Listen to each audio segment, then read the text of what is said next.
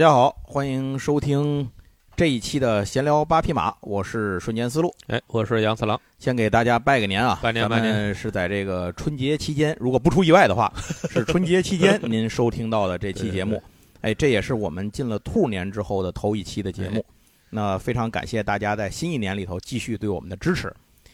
呃，这期节目啊，咱们聊一点这个新鲜的这个段子了，该这也不能说段子吧，新鲜的内容。我们之前呢几期节目呢，其实，呃，受到这种这个疫情啊、得病啊这些等等关系的影响啊，很少有这种我们传统意义上的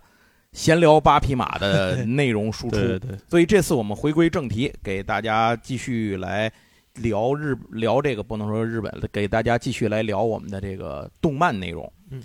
那一九九七年，日本三大少年漫画之一少这个周刊少年 Magazine。咱们其实前面经常提到的是《少年 Jump》和这个 Sunday，对对对，哎，那几乎 Magazine 呢都是以这种周边新闻和 路人甲乙丙的方式提的，哎，这次咱们终于轮到他来当一回主角了。在周刊少年 Magazine 上面呢，连载了一部非常特立独行的漫画。这个作品的主人公染了一头金色的黄毛。叼着烟卷儿，爱开摩托，是个暴走族出身，然后动不动呢就爆粗口，打架斗殴是一把好手。然后之前像什么偷个车呀、顺手牵羊啊这些事儿，可能也没少干，典型是一个街头混混的一个形象。他的履历呢，更是前无古人后无来者，写的是男，二十二岁，湘南高中退学，以同等学历资格考上了。优罗雅致大学，注意，这就是基本上相当于就是一个野鸡五流野鸡大学，拥有大型履带车辆驾驶证、摩托车驾驶证、电焊工资格证以及空手道二段，必杀技是手刀以及用眼神杀人，这都是他写在自己的求职履历上的。爱好是 A 片欣赏和偷窥，口头禅是伟大。学生时代受辅导八十三次，其中这个打架和无照驾驶占八十二次。希望可以分配到能够结交年收入过千万的演艺人员，并大肆挥霍金钱的部门。呃，因为这个他的诚实是自己的座右铭啊，所以他在自己的这份简历里把什么东西都写上了，毫无隐瞒。也正是因为如此实诚的一份简历，导致他大学毕业之后呢，去三十五次面试求职啊，皆为失败。感觉自己的职业规划已经毫无可能，那就是这么一个人，最后却进入了一所私立高中担任班导师，而且他遇到的学生个个聪明绝顶，但是问题多多，是一个没有人敢接的问题班。之前的几任老师呢都被赶跑了。那么，这个不良不良少年出身的这个不良老师和这些问题学生能够碰撞出什么作品的内容呢？这部漫画就是后来火爆出圈的漫画《麻辣教师 GTO》，欧尼兹嘎森森鬼冢英吉老师，而这个一头金毛，这个就是不良教师鬼冢英吉，也就成了后来尽人皆知的一个人物形象。嗯，其实这个漫画啊，应该这么说，我们看的是非常，在国内能够看到也是非常早的。对，在它连载的这个阶段，好像在国内就有了盗版，但是出来了。呃，我看的《麻辣教师》当时是。九十年代就是九十年代末吧，可能是那会儿。肯定是九十年代。我买的一整套的小开本哦，借给人了，没还给我 啊，没了。所以导致我最后不得已呢，又买了一套远方的四拼一哦。哎，所以我手里买的第一套 GTO 就是不是买的，是我手里留下的第一套 GTO 是套四拼一。原来那套小开本呢，就不知道去了哪里了。杨总当时看了吗？这个我应该，我印象里我看的是大开本，大开本的。对，我都没见过大开本的。我印象里我看的是大开本，所以我可能看的比你要早一点。嗯，但是我肯定没看全。要是这么说的话啊，那阵儿可能还没出全。呃，对，因为如果小开本是全的话，那大开本应该就会是当时。嗯，可能追他们连载的时候，咱们这边也在做盗版，可能是这么追下来啊。对，那边出这边盗嘛。啊，对对对，所以可能就是赖个个几个两三个单行本这么一个距离，所以应该是没出全。是，但是我因为我印象，所以你也没看全吗？对，我应该是没看全，因为我长大后好像就没有重新再看过啊，所以我对他印象完全就是还是小时候看的。九八年的时候出的那个电视剧你看了吗？反町隆史和松岛菜菜子电视剧我也没看全，因为九八年我应该是中考吧，好像是啊，那年可能是正好是中考，所以我但是当时我们能收着凤凰卫视，我印象里，所以应该是抽抽搭搭的看啊。我是在看的那个刻录盘哦，当时买的是刻录盘。这个九八年的时候，日剧里头作为日剧里头的这个算是一股风潮吧。嗯，麻辣教师是非常火的。他已经由于反町隆史和松岛菜菜子这个，当然主要还是可能还是反町隆史对这个鬼冢英吉这个角色的塑造，对对对，让这部电视剧彻底出圈。没错，就是它完全不是局限在这个动漫爱好者的范围内了。当时我们班上的很多女生都。非常爱看这个，因为主要是爱看反町隆史。对对对，当然男生也爱看，他主要是看这个松岛菜菜子，但是也看反町隆史。那这部电视剧在很大程度上起到了让 GTO 火爆出圈的这个效果，同时也让反町隆史这个人啊，这个演员人气爆棚。在日本和在中国，他的人气我觉得当时是一样火爆的。没错，反町隆史是从那个他是从那哪儿出身的？那个杰尼斯。对，啊，他是杰尼斯出身的，所以反町隆史呢，这个也算是科班出身吧，应该这么讲。他基本上就是在一九九七年到九八年期间拍了 GTO 和沙滩男孩这几个作品之后，迅速窜红，就是人气飙升那种。沙滩男孩我也看过，你也看了是吗？嘿，看的还挺全。更是因为 GTO 这部作品，让他结识了当时扮演女主角的这个松岛菜菜子，后来他们俩人也正式结婚了。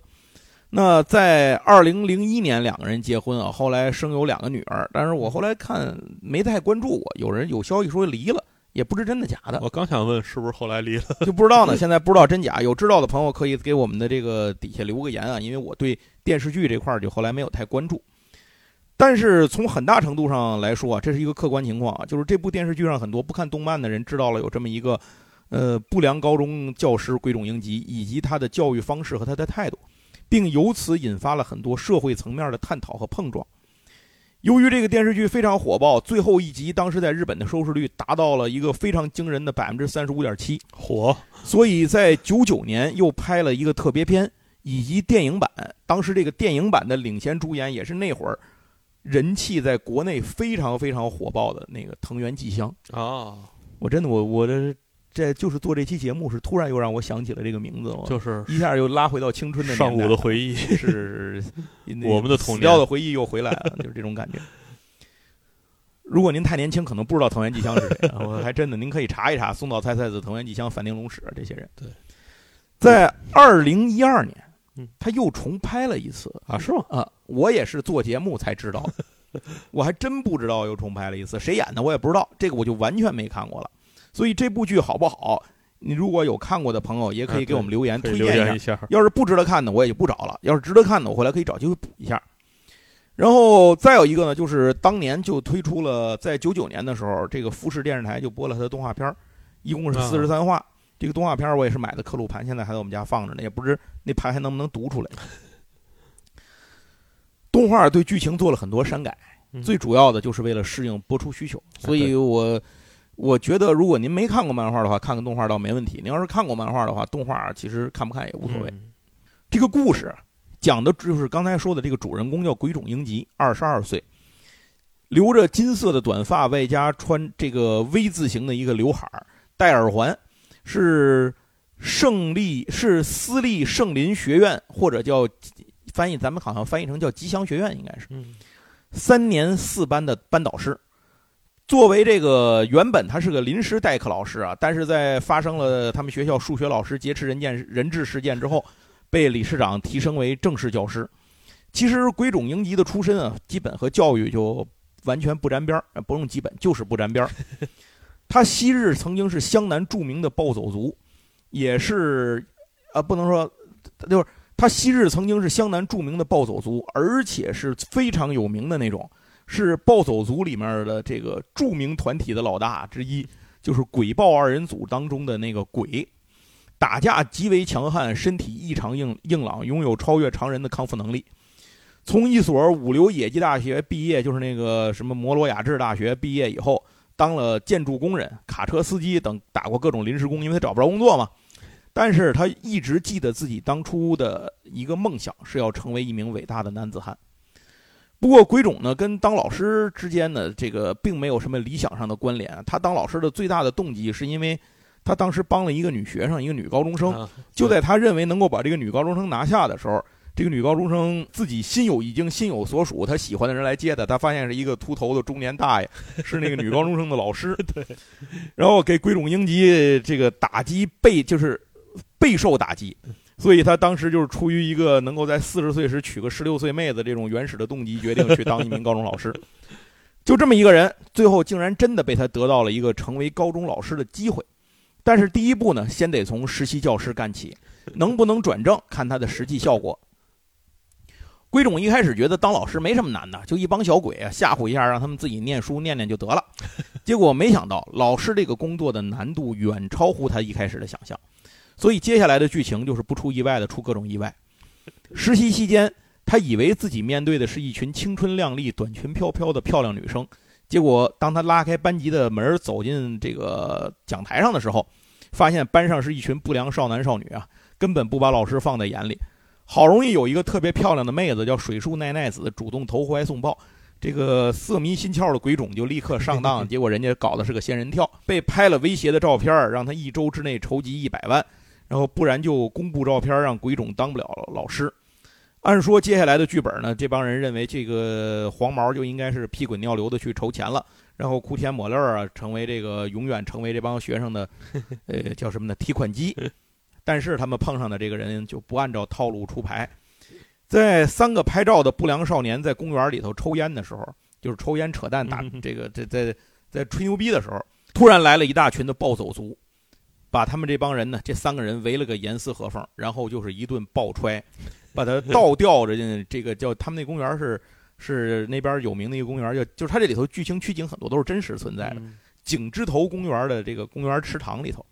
动手抽他们的人呢，正是他们之前认为是仙人跳仔的那个肥羊 实习教师鬼冢英纪。就是老师也是人啊，也有这个失控的时候，也有失去理智的时候。要是你们害我当不成老师，那都是你们害的。我要让你们一辈子求生不得，求死不能。这是鬼冢英吉在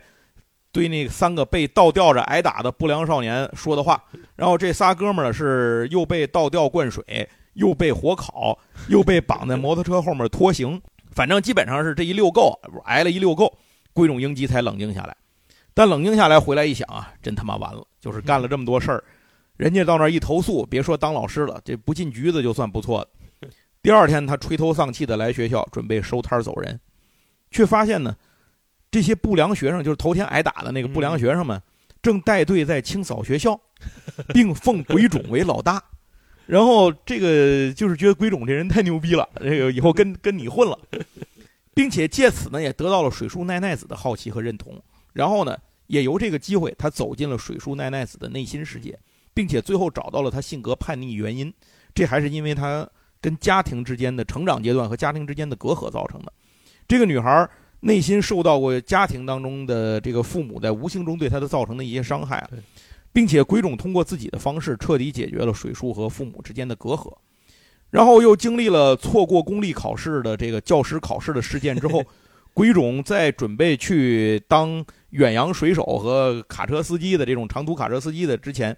抓住了最后一个机会，来到私立高中，就是吉祥学院担任三年四班班导师。然后刚才也说了，通过他们的学校后来发生了一个。这个数学教师劫持人质的这么一个事件啊，然后处理这件事情表现也是不错，被他们的学校的理事长那个老太太正式任命为这个社会学科的教师。理事长樱井理事长也是鬼冢英吉在能够在教育领域一直往下走的一个重要的支柱。鬼冢这个人呢，他做事冲动，为人暴力，而且不爱干净啊。这个裤裆和袜子经常传来恶臭味儿，个性十分好色，脑子基本都是考虑黄色和暴力的事情，行为上也直接反馈，而且有这种 cosplay 的这种嗜好。但是他基本上其实是有色心无色胆儿，在这个被鬼冢感化并且喜欢上鬼冢的女生投怀送抱的时候，鬼冢基本都能够理智的和他们保持适当的距离，不会真的乘人之危对女生出手。所以他也会把自己的这种风格带到学校的教学里。这个过程中呢，引发了很多的冲突，但是也用鬼冢式的手段和方式解决了很多问题。虽然说鬼冢英吉看起来是一个热血笨蛋，但是实际上他对学生的洞察力非常强，因为这些学生经历的事情他都经历过，都是他亲身经历过来，都是我玩剩下的。对，他在学生年代就是不受待见，相当于是那个老师也不看好，社会也不看好，呃，这人厌狗嫌的这种这种学生，但是他一路走过来，现在自己到了教师岗位上之后，他就能够。体察和感受到底下那些学生们的这些个，呃，就是这些不为很难为老师和家长们所察觉的这些东西。那么鬼冢英吉呢，他经常能够适时的发现学生们的问题，并且在学生需要帮助的时候化险，帮助他们化险为夷。但是他对于女性的感情是非常迟钝的，当然也不排除他有时候故意装傻。鬼冢在心情不爽的时候，会上课直接用指甲刮黑板之类的，发出各种刺耳的噪音。欺负无辜的学生，甚至勒索学生，让学生给他 P 个黄图什么的。但是呢，为了保护自己的学生，鬼冢也是真玩命。他有着异于常人的异常的这种顽强的生命力，拯救学生的时候，甚至是身中枪弹而不死，甚至在这个大大量脑出血宣告不治的时候，能够突然苏醒过来去救助学生。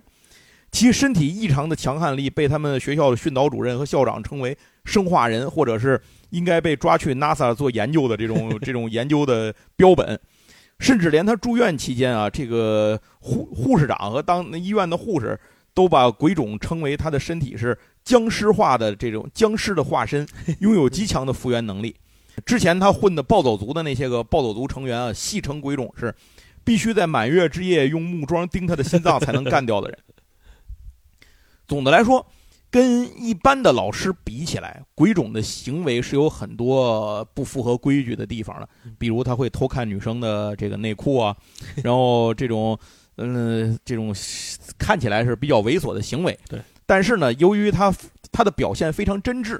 所以呢，已经被班上的女同学们默许，而从来没有向 校方去揭发。对这些女生来说啊，比起那些道貌岸然、私底下偷窥、性骚扰，甚至出去嫖妓、这个这个威胁女学生在内的这些个其他的那些个什么老师职工的男男职工办过的那些个龌龊的事儿相比，鬼冢公然的表现出好色是一种率真而且不掩饰自己的行为，所以反而得到了学生们的许可。由于个性特立独行，加上经常做出一些触违反这种教师行为准则的一些个方式，以及他触动了传统利益的蛋糕。导致很多老师是讨厌他的，想尽办法要把他弄开除，但是最后总是功败垂成。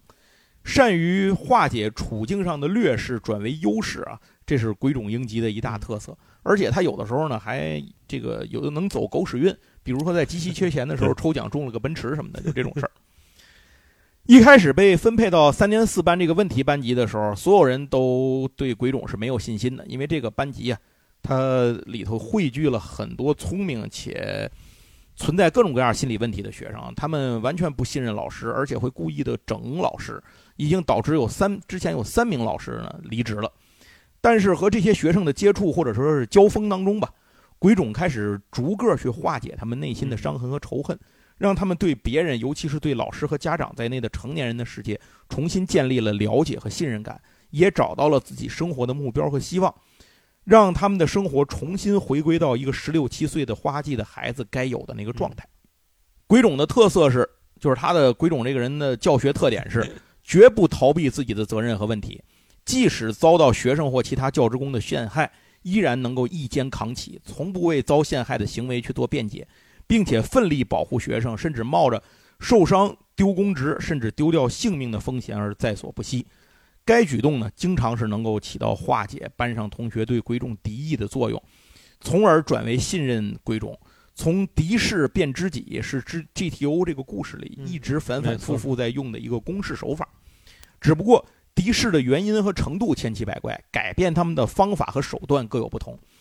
但总而言之呢，其实还是一个以不变为应应万变的这么一个过程啊。鬼冢英吉最大的法宝就是，只要你是我的学生，我一定把你变成我的朋友，嗯，或者说小弟。所以在这样的发展下，鬼冢英吉开始呢，这个从一开始的孤身上任啊，到后来这个孤身上任大战八方，到后来支持他学生和老师越来越多。呃，他相当于就有点像赛亚人，你知道吗？就是越被打倒，就站起来就越强大。甚至好几次鬼冢遭受陷害的时候，都是学生们挺身而出帮助了他，在危急的关头给他想了办法。尽管一开始呢，这些学生的动机啊，是为了替鬼冢洗刷冤屈这种行为，但是呢，鬼冢却总能够将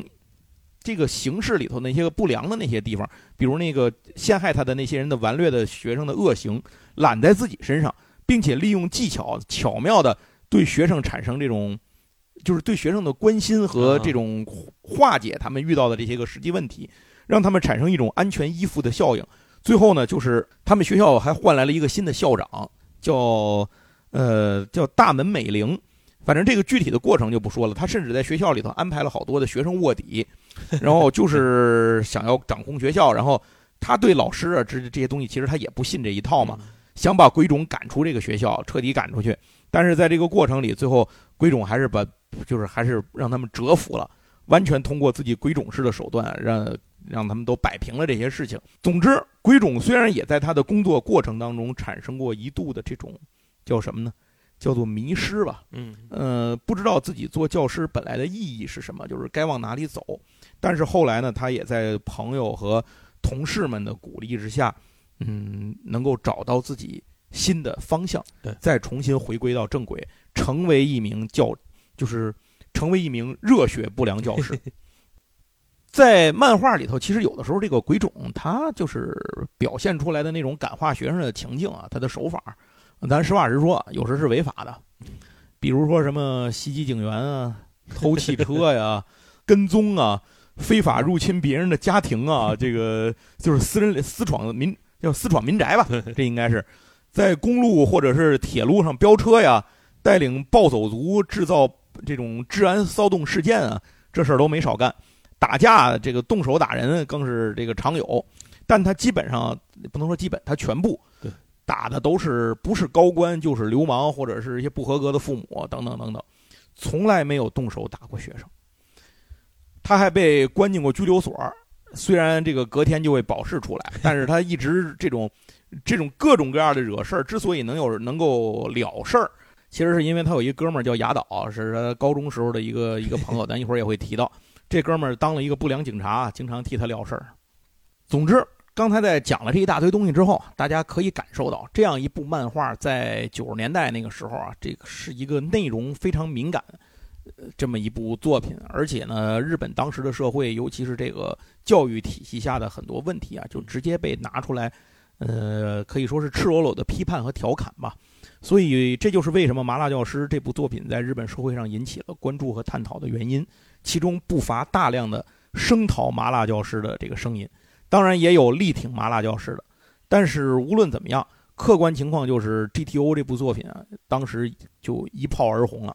其影响力呢，在日本也是逐渐出圈，成为了一种社会现象，为人们所关注。在漫画领域当中呢，也是开创了不良老师加问题学生的这么一种风格模式。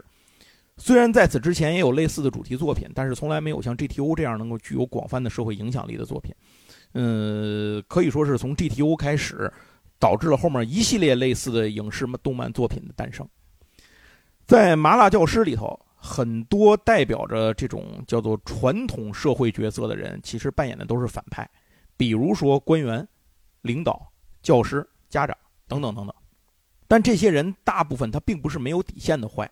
他们中的一些人也是有内心深处保有这种善良的，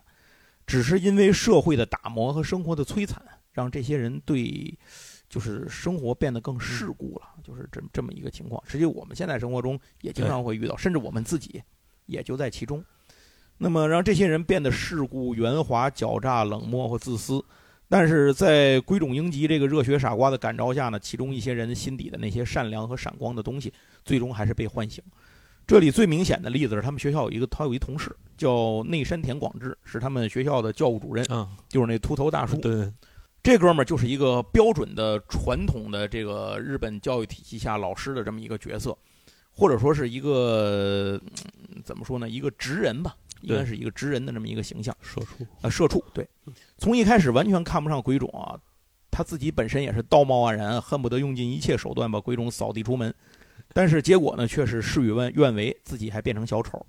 但是呢，这个平时表现总是趋炎附势、虚伪猥琐的这个中年谢顶大叔，其实他在多年前刚走上教师岗位的时候，也是踌躇满志、满腔热血，立志要成为一名好老师的。可是呢，是被生活呢慢慢打磨至此，生活的重担让他已经不知何时就已经变成了现在这副样子，甚至出现了像鬼冢这样不按照规矩办事儿的时候呢。无论对策，他也要干掉这个人，只是为了让规矩能够按照他熟悉的方式去运行。最终变成了我们讨厌的人的样子。对，屠龙者成了巨龙嘛。而且内山田广志当年也应该到不了屠龙者这个水平。但是在一次次的交锋当中呢，这个内山田的这个计划呢，一次次的破产啊，一次次的变成笑柄。尤其是一次次看着自己的爱车被砸得稀烂，一次次向保险公司去解释自己不是骗保，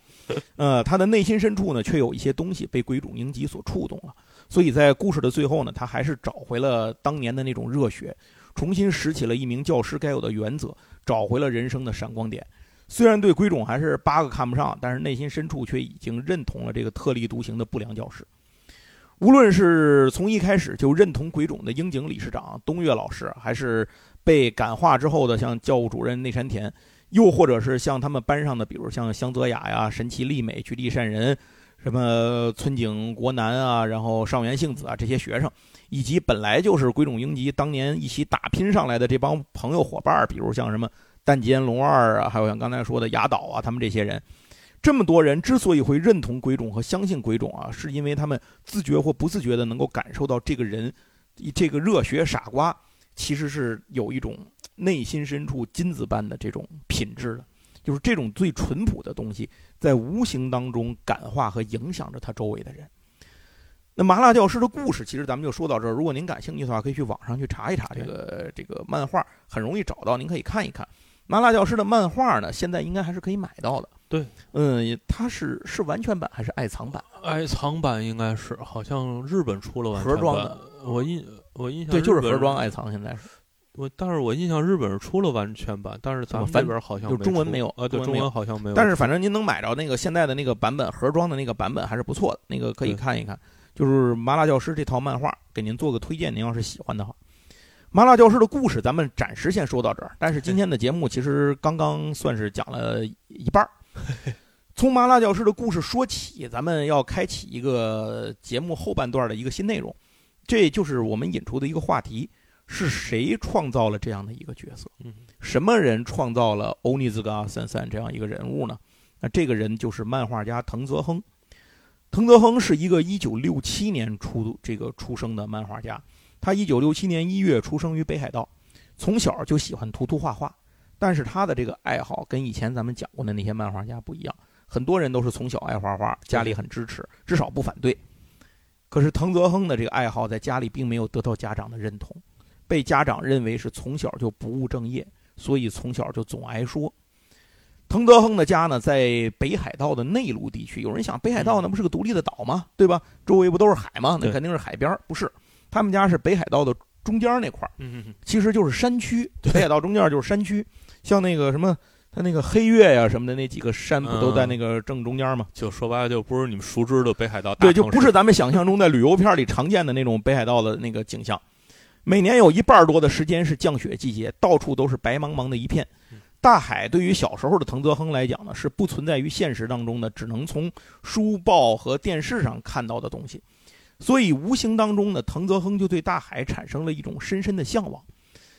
但是现实对于藤泽亨来讲其实是并不友好的，因为他在家里头一直不能得到父母的认同，而且处处都受到了父母的管束，所以呢，他本人一直生活在这个过程当中，他的童年就总是处于一种无法得到父母的认同、经常被批评的这样一个生活状态。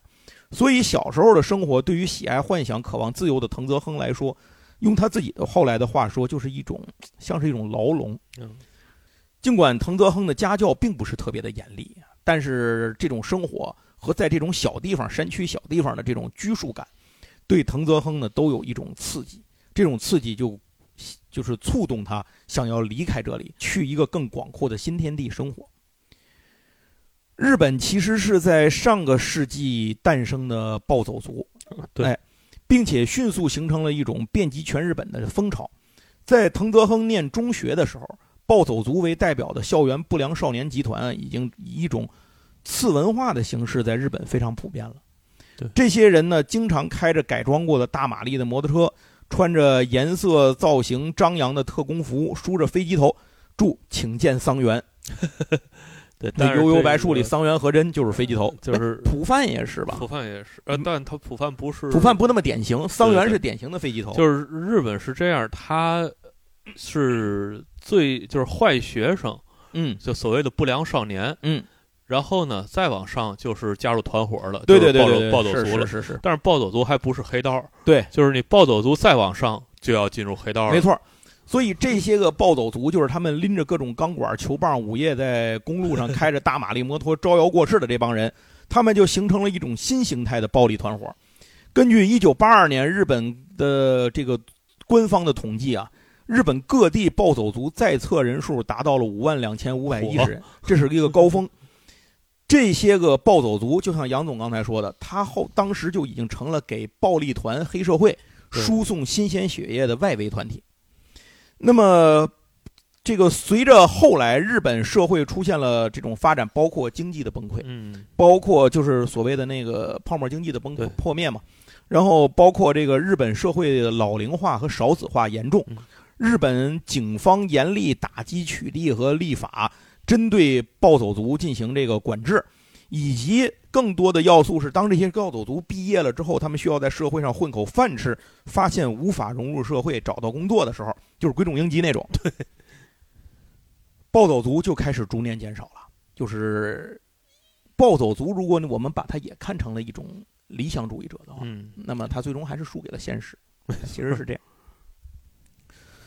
那么到了现在，此时此刻，暴走族已经成了一种怀旧文化的存在。关于暴走族的事儿呢，非常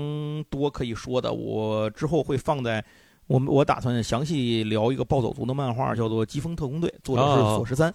在上期节目里，我提到过他的作品，就是那个白色三角龙。嗯，呃，到时候聊《疾风特工队》的时候，咱们再细说。因为这个暴走族这件事儿，可以说好多好多。对对对。现在要说的呢，就是藤泽亨当时就处于一个最迷茫、最不知所措的这么年轻人可能都会经历的这么一个阶段。他非常希望的就是逃离当时的生活状态。正好那个时候呢，日本暴走族文化非常流行啊，所以藤泽亨呢就在这些人的身上，嗯，看为他们所吸引，是为什么所吸引呢？就是为他们能够不被学校和家长所束缚的自由状态和那种叛逆的性格所吸引。但是呢，这个藤泽亨估计也属于那种有有贼心没贼胆的那种人啊，就是他。当时，第一，他首先没有意识到过这些暴走族背后的社会深层次的影响和负面的那些问题。但是，作为一个学生来讲，他并没有胆子去真的加入暴走族。对他只是在内心深深的羡慕他们，并没有去加入这个团体，而是选择了另外一种方式去先宣泄自己对现实的不满，展现自己的想象力。这就是加入了同人志绘画社团。这这个感觉，这个真的是。呃，天上一脚，地下一脚，就是城门楼子，这这个这个胯骨轴子的这么一个区别。那加入了这个社团之后，藤泽亨当时是特别爱看漫画的，他特别佩服的一个人是大友克洋。哦，这就导致他初期的这些个作品里头很多都是科幻选题。嗯，但是科幻选题在同人志领域向来不太吃香，只能说呢，他在这个圈子里混的是不温不火。但是对于藤泽亨来讲，最重要的是，他通过这个社团，锻炼了自己绘画的技巧，而且打开了视野。这话怎么讲？因为参加同人志的社团，所以他们经常要去参加日本大型同人志的交流活动。这个活动呢，一般都是那种全国各地的爱好者 集集一堂。这种大型的交流活动，让藤泽亨有机会走出自己的这个小天地。来到新世界里面去瞥一眼这个舞台是什么样的？虽然这个舞台的内容比较偏，那藤泽亨意识到一件事：自己有可能真的可以靠画漫画将来混口饭吃，并且能够靠这碗饭到东京去生活，永远离开这个地方。这样他就可以逃避北海道山区这个从小让自己感到苦闷和拘束的这个算是个牢笼吧。终于在忍到了十七岁高中毕业的时候，藤泽亨不顾家人的反对，只身前往东京闯荡，成了一个东漂。临走的时候，他的父母，据他据我看了一些这个书里头介绍，说是对他是非常不满意的，就是非常反对他这个决定，非常生气。可以想象，他父母可能是一个比较传统观念的一个这个这个家庭。他妈妈就说的：“说你这个样子到东京是不可能活下去的。”嗯，就是他父母说的。但是藤泽亨还是毅然决然的走了，就是孤身一人吧，踏上了东漂的这个这个旅程。藤泽亨下定决心要在东京谋生活啊，这个不愿意再回到自己的故乡来。对他来说呢，用自己的本事逃离这个地方，其实是最重要的。对，那会儿藤泽亨呢，对自己的画工是非常自信的。嗯，这个时间是一九八四年，在一九八四年的时候，有一部。后来轰动播出之后，轰动日本、传至世界的一部，造成了社会效应影响和探讨的一部动画片上映。动画电影，这就是《超时空要塞》的电影版《可曾记得爱》。藤泽亨到东京的第一件事儿，就是当时《可曾记得爱》这个摄制组招募画师。哦，如果您看过《可曾记得爱》，您在最后那个结尾的时候，那个工作人员演职员表，能看见那个画师有多少。就乌泱乌泱的往上上，因为当时那样的作品完全是赛璐璐手绘的，对对对，所以藤泽亨呢就不愿意错过这个大好的机会。他认为凭自己的水平，混一个 画师的这个职位，是这叫什么？呃，探囊取物、翻掌观文，不叫个事儿。所以他就充满自信的去应聘了。结果呢，就垂头丧气的回来了，人家没要他。这样的就变得非常的尴尬。滕泽亨身上的钱他本来就不多，因为他其实算是半离家出走一样这么个事儿跑出来的，没有这个差事，没拿到这个差事，他在东京的生活就成了问题，因为东京的生活成本是很高的。以前的咱节目里头说过，高桥留美子他们家在当地的家境是不错的。对，到了东京，他都只能住那个那个撒气漏风的破烂公寓。当然，这个最后促成他画了一克一克公寓，这个倒也不算白受罪。总之，一般不是五内直子那样的，您基本上到东京就是飘。高桥留美子尚且如此，在家里头这种半离家出走性质的藤泽亨的在这边的生活状态啊，可想而知。为了在东京活下去，藤泽亨什么活都干。送报纸、送餐、做面包，什么零工活都干过，而且呢，他就住在他，他等于他找的那个面包店那个活是提供住宿的啊。住在哪儿呢？就住在那个面包店里头。嗯，对，哎，就是铺岸上呗。哎，对，就就就就铺地下铺个破卷我估计就晚上往那一睡，反正就这样，反正很惨啊，估计一连这样生活了好几年。但是藤泽亨在此期间从没有放弃做漫画家的梦想。嗯。几年里，不断的给各种杂志投稿，积极参加漫画同人活动。但是这样穷着，他是真的过不下去了。最后有一天，他突然想到，有个招儿，画成人像同人纸。这东西吧，虽然说上不了台面，对，但是能挣钱。所以藤泽亨是下过海的。对，藤泽亨呢，这招果然有用啊！他很快，他的那个绘画技巧啊，就被一个叫 H.M 的杂志发现了。这就是为什么成人漫画 好多绘绘画技巧很高的原因。对，发掘他做了一个成人漫画家，并且取了一个笔名叫做香泽真理。这个笔名一看还挺像个女的啊，就是。我在网上查到了他当年作画的作品。哎呀哎呀，这个画风呢，就就就咱就不太多说了。现在咱们看惯了现在的很多什么水龙镜什么的这种这种老师的作品之后。当时这个藤泽亨的作品确实有待提高吧，我只能说还不错，但是可以有待提高，比那个谁强，比福建一博他弟画的强。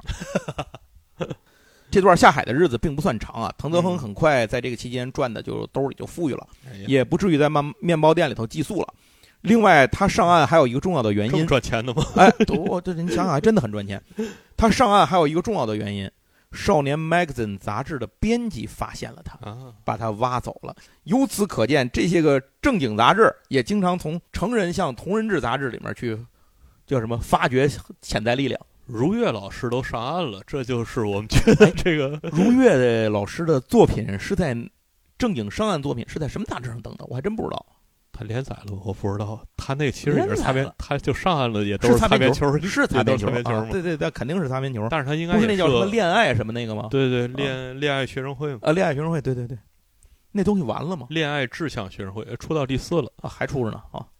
但是说实话，那个剧情比较一般，是不如看他下海的那个作品。它相当于是一个被阉割的下海作品，你觉得是不是这样？但是有一些擦边球做的还是画的还是不错的。他这个，嗯，反正觉得，嗯，这个上岸作品不是非常成功。如月老师当年也是模仿归正和同人起家嘛？哎，但是如月老师这画工可是太强啊！是是是是是。哎，我为什么聊起了如月老师？回来回到 magazine，magazine 的编辑就挖走了藤泽亨啊，并且把他介绍给了一个漫画家当助手。咱们原来也是这个节目里经常提到。日本漫画家的出道的一个重要的方式，就是给别的漫画家当助手出道。对对对，像鸟山明这种属于比较特例的情况。鸟山明既没有给别人当助手，在很长时间里，鸟岛和彦也没有告诉他可以请助手，也是够缺德的。那 藤泽亨呢，就被介绍给了当时的一位漫画家，成为了助手。这个漫画家就是江川打野。江川达也对于藤泽亨来讲，人生来讲是一个非常重要的一个人。因为他不单是藤泽亨在漫画事业上的引路人，也是藤泽亨在生活上的一个引路人。江川达也，可能咱们的您听这个节目的朋友，可能大多数觉得这个人名字不是太熟，但其实江川达也在日本漫画家这个圈子里头是相当有一号的一位漫画家。但是他这个名声呢，就不太好说是是好还是坏，因为他是比较有争议性的一个漫画家。江川达也的外号叫最会偷懒的漫画家，在编辑当中以毫无责任感而出名。并且最有意思的是，他还因为助说助手没有责任感而辞退过很多助手。他知名的作品啊，几乎都是以腰斩结束的。呃，就连那些个怎么说呢，就是画了已经出书出单行本的这些作品，基本上也都是以烂尾来结束。他比较有名的代表作是《东京大学物语》《神通小精灵》《日俄战争物语》等等等等。这些东西呢，作品啊，它其实是内容是非常好的，就是开头什么这些都是非常好的立意。给读者带来了很多的这种，就是这叫什么阅读的乐趣。但是由于他经常烂尾和腰斩，所以也给阅读他作品的读者带来了很多的心灵创伤。那比如《东京大学物语》，这是他的代表作，在出了三十四卷之后，这个长度之后，最后一集他告诉大伙儿，之前的一切就是个梦，就这么给收了个尾。就是他为什么不把这些个很受欢迎的作品画完呢？就是有人很多作者烂尾，你比如说像这个什么这个呃福建一博也好啊，呃不能说福建一博，这这个这这他他这也算烂尾吧？猎人还是烂着呢，不不，只是没有画完呢。对对对对对，反正就是就是像很多这些漫画家，他可能是因为身体健康的原因啊，没法往下画了，或者说是对这个出版社表示不满，就是打起来了。但是事实上呢？江川打野的真正原因只是因为懒，而且江川打野是非常有钱的漫画家啊，就是他是非常有钱的漫画家。那你说这么一个漫画家为什么还能这么有人气呢？重要的原因是江川打野在漫画经常烂尾的情况下，经常活跃于电视圈，接受各种电视、杂志、综艺节目的访谈，上节目炫自己的豪宅名车，可以说是他把漫画家的身份视为一种致富的手段。但是问题是，江川达也的画工确实牛逼，堪称九十年代的一绝。他对女性的角色的描绘和塑造有一种成熟的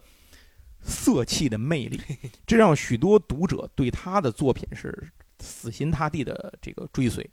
而且江山这个，而且这个江川打野呢，他从来不会特意的去满足这些读者，反而经常在杂志上痛批，就是这些人。而且他还在杂志上去批判谁呀？比如批判宫崎骏，他说宫崎骏虚伪，说哆啦 A 梦恶心，然后还骂这个日本政治，就是今天骂这个，明天骂那个，是日本综艺节目非常非常喜欢的角色，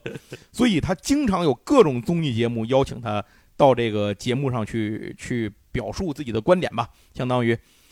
也就是这个原因导致经常他的作品也等不到下一回连载。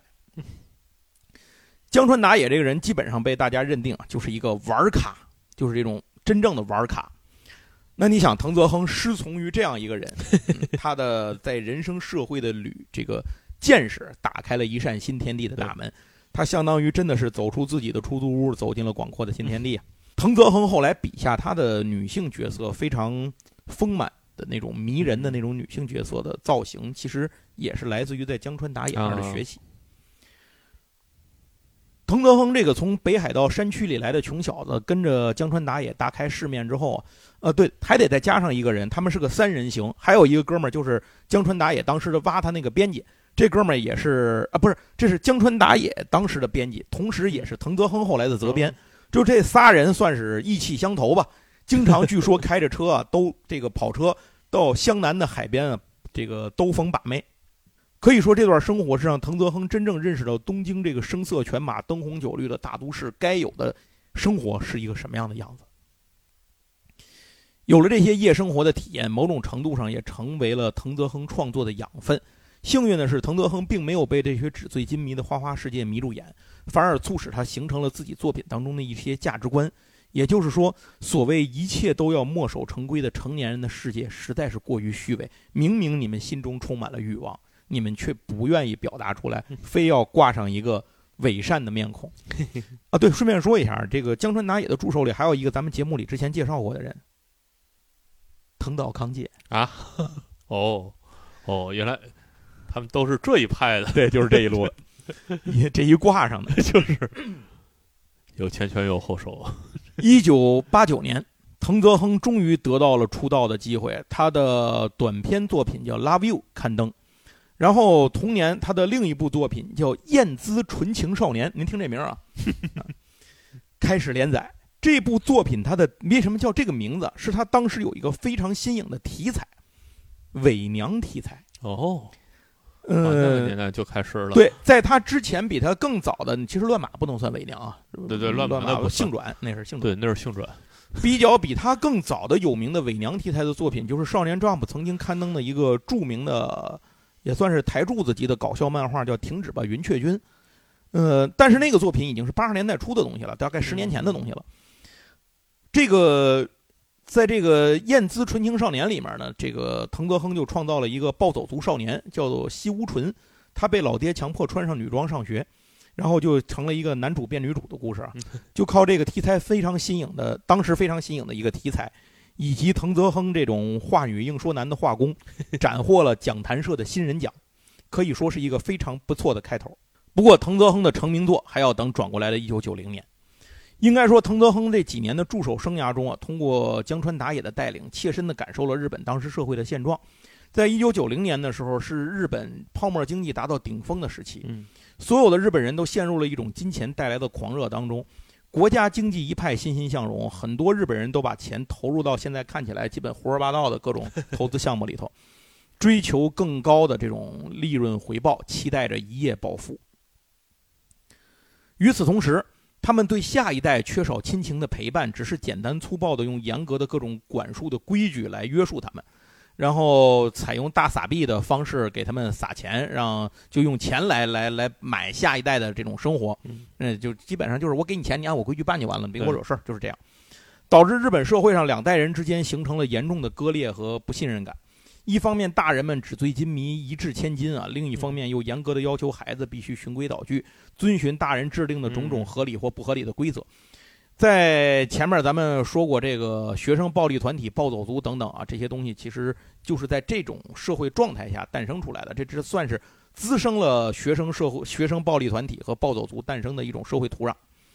那暴走少年们其实要反抗的就是这种双标和不公啊，寻找自身在社会上的定位才形成的这么一些团体。寻求一种接纳和自我存在的认知的社会价值。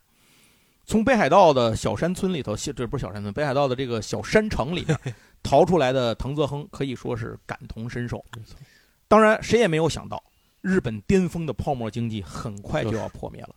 日本即将进入经济快速下行的社会动荡时期。当然，这都是后话了。还说，一九九零年。深刻感受了日本当前社会的现状，融入了自己少年时代的所见所闻和所感的藤泽亨，创造出了一部反映日本校园漫画中两名暴走族少年，日常搞笑生活的漫画，这就是在少年 Magazine 开始连载的《湘南纯爱组》。嗯哦，哎，故事讲的是鬼冢英吉和弹间龙二，注意鬼冢这时候就出来了，两个人当主角的高中生活。他们组建了一个暴力团，这个暴走族团体叫做鬼豹二人组，在湘南一带非常有名。他为什么设定为湘南？就是因为江川打野的经常带着他在湘南那儿飘，嗯，在那儿混，所以他把这个背景就设定为湘南。鬼冢英吉和淡间龙二在故事的一开始呢，是他们进入了湘南非常有名的黑道高校，叫吉东高校。然后所有人呢都在期待着他们带领吉东高校走向更强盛的时代，但是事件却出现了偏差。这个鬼冢和弹间的支持者团体发生了强烈的这种对抗和分裂，最终形成了两个针锋相对的团体。而鬼冢和弹间两个这个这个名义上的领导者呢，实质上早已被架空，就是树欲静而风不止，最后被架到了金字塔尖儿上，然后完全形势不由得他们控制。在这种大的形势的裹挟之下，最终所有人都要看到，在这两个人中间产生一个最强者，能够一统江湖。嗯，哎，谁是真正的老大？最后一场避无可避的生死决斗啊，在一幢楼顶上展开了。似乎这一天呢，真的是只有一个人只能活着从这儿走出去，成为一代传奇；另一个人注定成为成功者的这个垫脚石。所有的人都屏气凝神的等待，但是没有想到鬼豹二人另有想法。他们最后竟然互相搀扶着一起跳下了这个冰冷的河道里头，仿佛是以自己的一死 来告诉众人，他们争勇斗狠的生活是多么的幼稚和可笑。啊，当然，这两个人根本就是诈死啊！这招是他们安排好了的。他们俩人一早就发现，如果不诈死一把，根本不可能从这件事里跑出来。所以提前他们就定好了计策：跳水之后呢，顺着河道游走，避开众人之后，到岸边提前准备好的摩托车的地方，那个换好了衣服就上岸开车，骑着摩托离开湘南，前往东京。湘南穿越组的故事由此结束。所以，其实从时间线上来说，湘南穿越组是麻辣教师的前传，鬼冢英吉在此是初次登场。刚才咱们在鬼冢的那个 GTO 里面提到的什么弹间龙二啊、雅岛俊行啊 这些人，还有像什么长濑珠什么的，这些其实都在 GTO 里登场的角色，都是在湘南纯爱组里就已经出来了。湘南纯爱组这个标题就是一个取巧的标题。当时最有名的，当时有一部特火的暴走族漫画，叫做《湘南暴走族》。哦，是一九八二年到一九八七年连载的一部作品，是吉田聪的作品。这个作品开创了搞笑暴走族漫画的风潮，被视为暴走族漫画开山立派的鼻祖。所以，湘南穿越组无论是选题还是这个名字，都明显是在蹭人家热度。但是必须承认，蹭的非常好。因为湘南穿越组大获成功啊，把把这个暴走族这个漫画推到了一个全新的高度。也令湘南穿越组成了 magazine 的主打作品之一，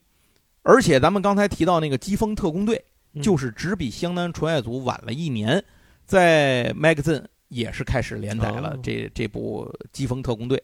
或者叫疾风之疾风之拓，应该是，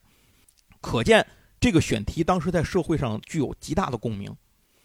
而且湘南穿越组虽然写的是不良少年的暴力生活，但是它其实反映的想表现的。还是那种纯真少年、直白的这种，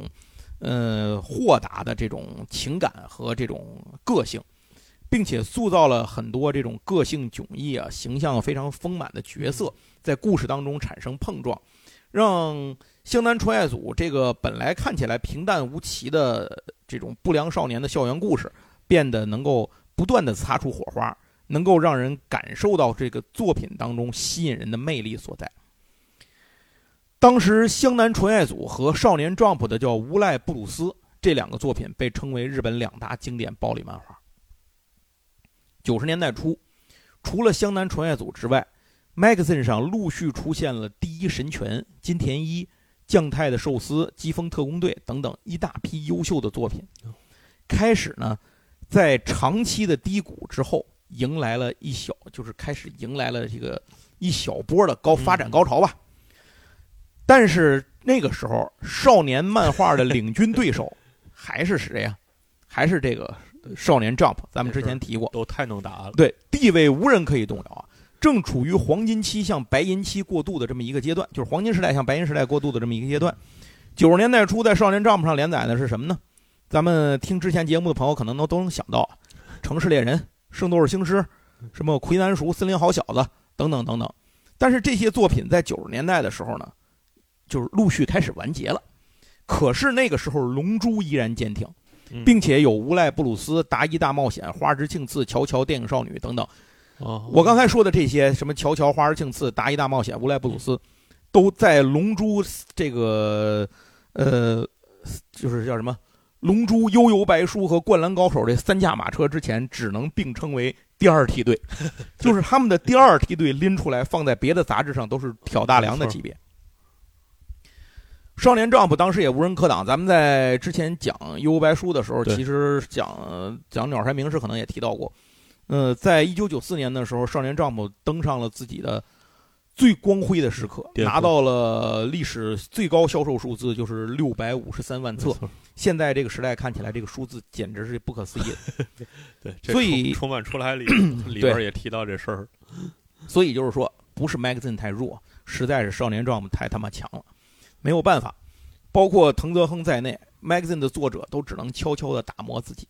期待未来有机会能够寻找到这么一个空隙，把少年 Jump 呢掀翻在地。一九九六年，湘南穿越组的连载结束了，横藤泽亨很快推出了一个短片，叫《麻辣拍档》，时间线呢是湘南穿越组的前传，讲的是鬼冢和蛋间在国中时代的生活。他们不是那个湘南穿越组一开始他们上高中嘛？这讲他们上国中的时候的事儿。从时间线上来说呢，是鬼豹宇宙的原点。湘南穿越组、麻辣拍档、麻辣教师、GTO 这三个作品被并称为湘南三部曲。时间到了一九九六年，日本的社会发生了翻天覆地的变化。从九五年之后，日本经济泡沫破彻底破裂啊，一落千丈，进入了所谓失去的二十年这个时代。泡沫经济时代那种宽松富裕的生活状态一去不返，学生们毕业之后呢？呃，来自于社会生存的压力陡增，而且父母们已经没有闲钱能养活家里一个混吃等死的家庭成员了。包括暴走族少年在内，很多的校园不良少年们就进入了社会，开始接受毒打。在现实的这个大嘴巴的这个左右 左右狂山面前吧，很多人呢都不得不选择向社会去妥协。这就是为什么到二十世纪交接的时候，过去那些。呃，为青少年们所推崇的不良少年文化迅速没落的一个重要原因，就是因为没有钱可以浪了。毕业之后呢，得赚钱养活自己，甚至养活整个家庭，这个压力让他们喘不过气来。之前那些原本的不良少年和暴走族成员呢，都已经多数回归了社会，或者说呢，就是必须回归社会才能找到一个活下去的位置。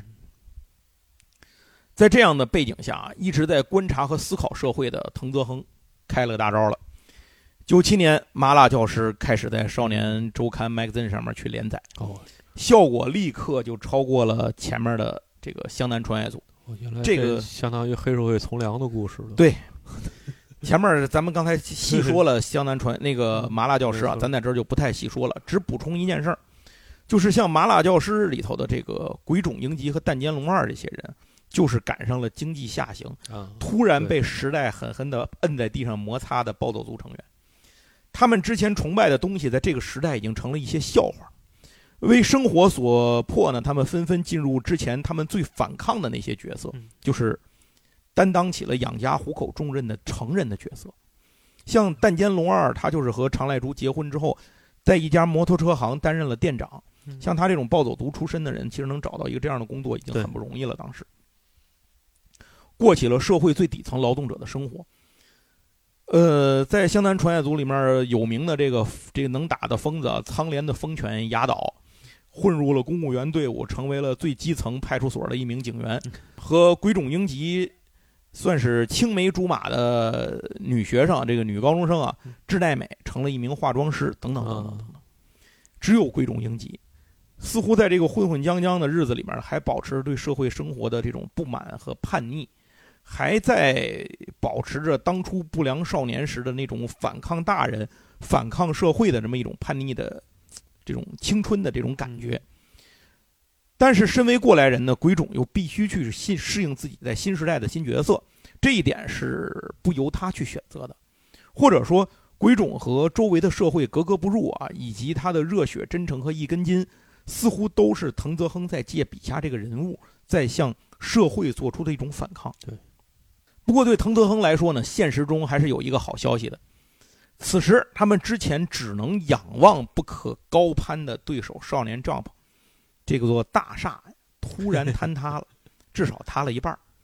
随着《悠悠白书》《龙珠》和《灌篮高手》在九十年代中期的陆续的完结，加上编辑部内部路线的严重斗争，这您听我们前面那几那那几期节目，什么鸟山明啊，什么这个对对对，富坚义博呀，这这个咱们袁哲夫咱们都讲过，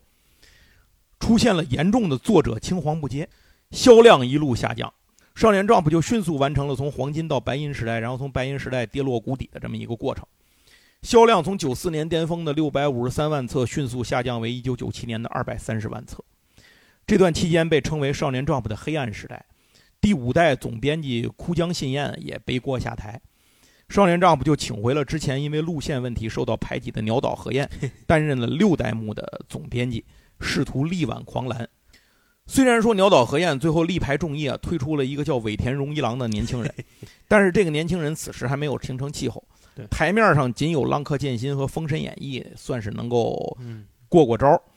之前的这个职业生涯走了很长时间背字儿的高桥和希，我们前面节目专题也讲过。这个时候刚刚开始画游戏王，还在里面不断的变化各种游戏形式，他还没有发现那个小纸片的财富密码。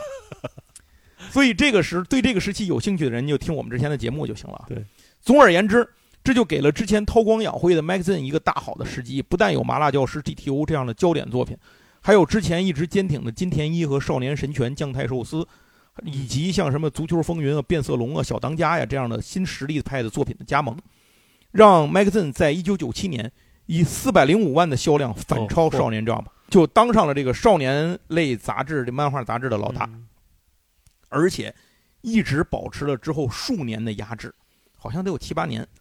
最后就是随着这个《海贼王》《猎人》《奇魂》《网球王子》《火影忍者》《游戏王》等等这些作品啊，这个渐入佳境，少年 Jump 才反追回来，大概是二零零五年。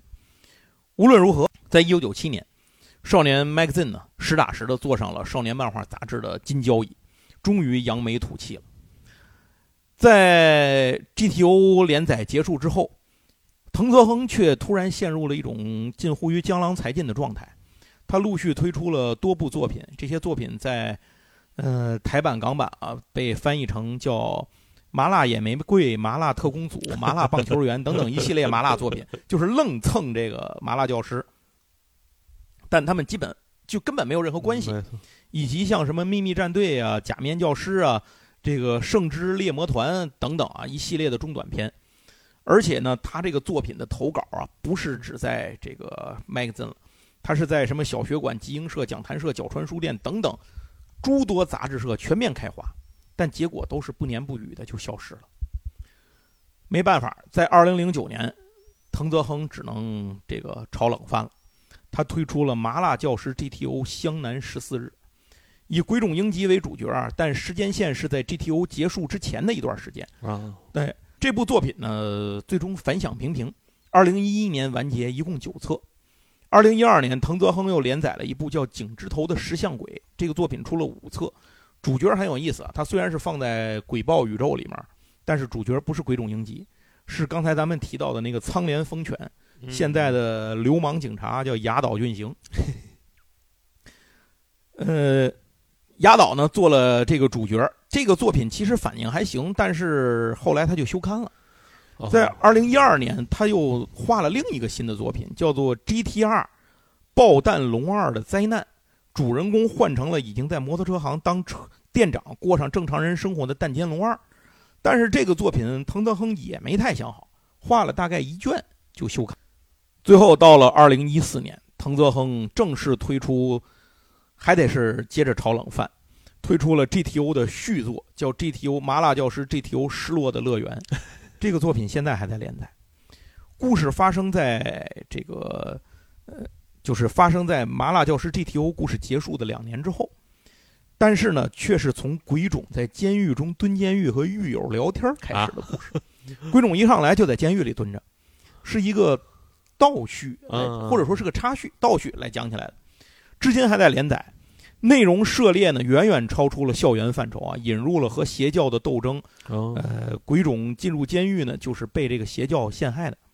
但是最终呢，这里头，我个人包括很多人读者可能不太喜欢的一件事是，这里头推出了一个新的主角。这个女主角是鬼冢的新同事，她被调到了高中部去负责一个这种艺人班，就是艺能班，都是这种叫什么艺术生。这个老师叫娜奈。他是偶像，叫什么写真偶像出身，所以身材非常劲爆，拥有 G 罩杯的身材。但是问题是在这部作品里，他完全把之前的东岳老师那个女主角给彻底踢出去了，就是用这个新的女主角把她给平替了。嗯，这让人非常不能理解。包括这个之前的他那些学生，就是什么丽美啊、善人啊、居地善人，他们这些人在内啊，这些学生甚至都是到了。故事非常靠后的阶段，才给了露脸的机会，而且就是工具人。你按说在之前的剧情里，这些人都是同生共死过很多事儿，经历过很多的这种波折和和这种这种这种怎么说呢？这种人生的这种起起伏伏吧。炒冷饭又没彻底炒。对，但是在这里头就感觉他们好像完全没有经历过那些事儿，只是一些关系还比较近的熟人。嗯。这部作品啊，到现在还在连载啊，大概十九卷了。有兴趣的人可以自己找来看一看。我基本上看了几卷就没有跟下去。呃，当然在这个期间啊，藤泽亨又连载了一堆新的尝试了新的努力，比如说什么灵魂夺还者呀，然后宇宙形式卡邦黑暗英雄啊，等等等等，这些作品依然是悄无声息的出现，悄无声息的结束。只有一部叫做《湘南七人》的搞笑格斗漫画，在秋田书店的连杂志上连载了五年，一共十七卷，算是在 GTO 世界观之外唯一一个长篇连载的作品。那咱们这个今天的节目其实差不多就说完了啊，这个麻辣教师的故事和呃藤泽亨的故事啊，都给大家讲的差不多了。最后只讲一件事儿，就是藤泽亨的人生，其实后来还是感觉除了江郎才尽有点之外，剩下还是不错的。他在二零一零年的时候迎娶了当时比自己小十六岁的女演员啊，这个杉杉彩乃。这个在日完成了鬼冢的梦想。对，在东京呢，购置了占地一百四十平、总价超过当时实价超过二十亿日元的豪宅。从逃离北海道的追梦少年，到成为漫谈这个这个大咖，走上人生的成功巅峰的这个代表。藤泽亨呢，也在经历着和他笔下人物相似又不同的这种经历。最重要的是，我们能从藤泽亨的作品中清晰地感受到，他身为经历了日本社会发展的重要变革的这一代人当中的一份子，对周遭社会和对自身的不断的思考和反抗。这是他创造出鬼冢英吉这个角色为人们所喜爱和牢记的一个重要的原因。对。行，那今天咱们的节目就讲到这儿。其实还可以再延展的说一些，但是因为我这个嗓子没有全好，在已经其实大伙可能听出来已经有点哑了。几个主题咱们以后还会展开说。对对对，像泡沫经济破产这事儿对日本影响也是很大。没错没错，咱们以后会讲到这个时期的。说实话，对现在很有现实意义。对，就是咱们后来以后还会讲到这个时期的其他作者的时候，咱们再会补充这些东西，像什么暴走族什么的这些内容，咱们都可以再补充，到时候再讲。遇上谁的时候适合说谁，咱们就说。那这期节目就到这儿结束，非常感谢大家在这个春节假期里面收听我们的这期节目，还希望能帮我们的节目点赞、转发，然后尤其是欢迎大家给我们留言。对，您想听到什么样的节目，哎，都可以给大给我们留言告诉我们。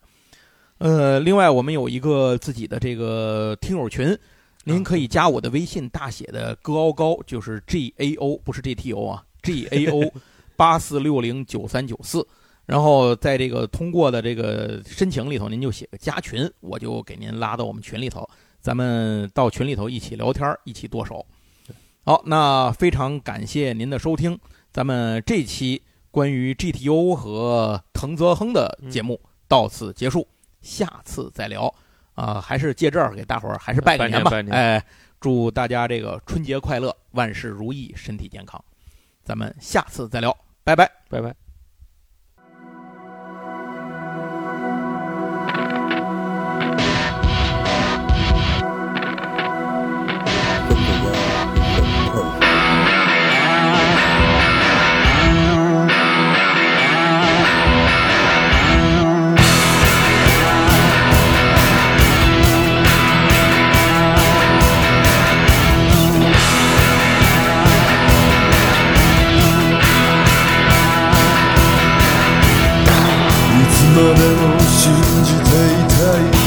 最後まで思い続けたい。自分は生きる意味があるはずと。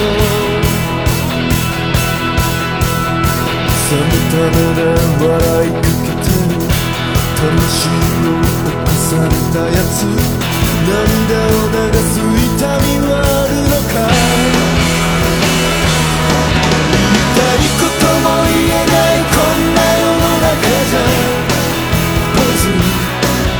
は俺を騙すことなく生きてゆく、oh, 向き合う